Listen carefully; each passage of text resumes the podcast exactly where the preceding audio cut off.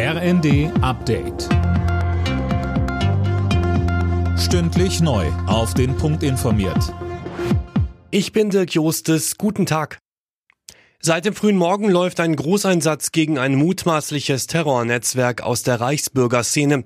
25 Verdächtige wurden festgenommen. Jana Klonikowski. Bei der groß angelegten Razzia in elf Bundesländern sind über 3000 Beamte im Einsatz. Ermittelt wird insgesamt gegen rund 50 Verdächtige. Sie sollen geplant haben, die Regierung in Deutschland mit Gewalt zu stürzen, um selbst die Macht zu übernehmen.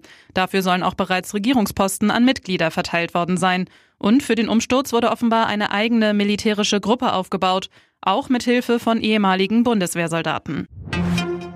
Der Schutz der kritischen Infrastrukturen steht heute auf dem Programm der Bundesregierung. Innenministerin Faeser stellt einen Gesetzentwurf vor. Dabei geht es unter anderem um einen besseren Schutz vor Cyberangriffen oder Sabotageakten auf die Energieversorgung oder das Bahnnetz.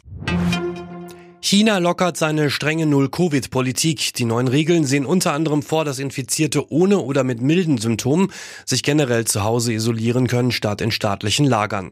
Außerdem soll es deutlich weniger verpflichtende Corona-Tests geben. Polen will die deutschen Patriot-Luftabwehrsysteme nun doch annehmen und im eigenen Land stationieren.